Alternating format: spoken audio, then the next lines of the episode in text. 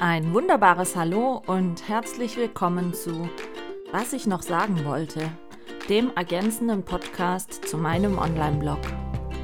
Mein Name ist Michaela und ich möchte euch teilhaben lassen an meinem nicht immer chaosfreien und normalen Alltag mit meinem Kopfuntermieter, meinen fünf Hühnern und zwei Hunden, dem Sortieren meiner Gedanken und dem Hinterfragen von aktuellen Geschehnissen oder Erlebten.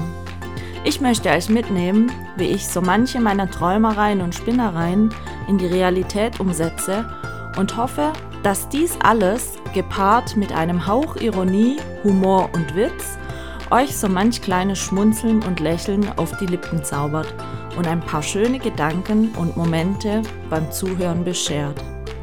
Willkommen in meiner Welt und viel Spaß beim Zuhören. Eure Michaela.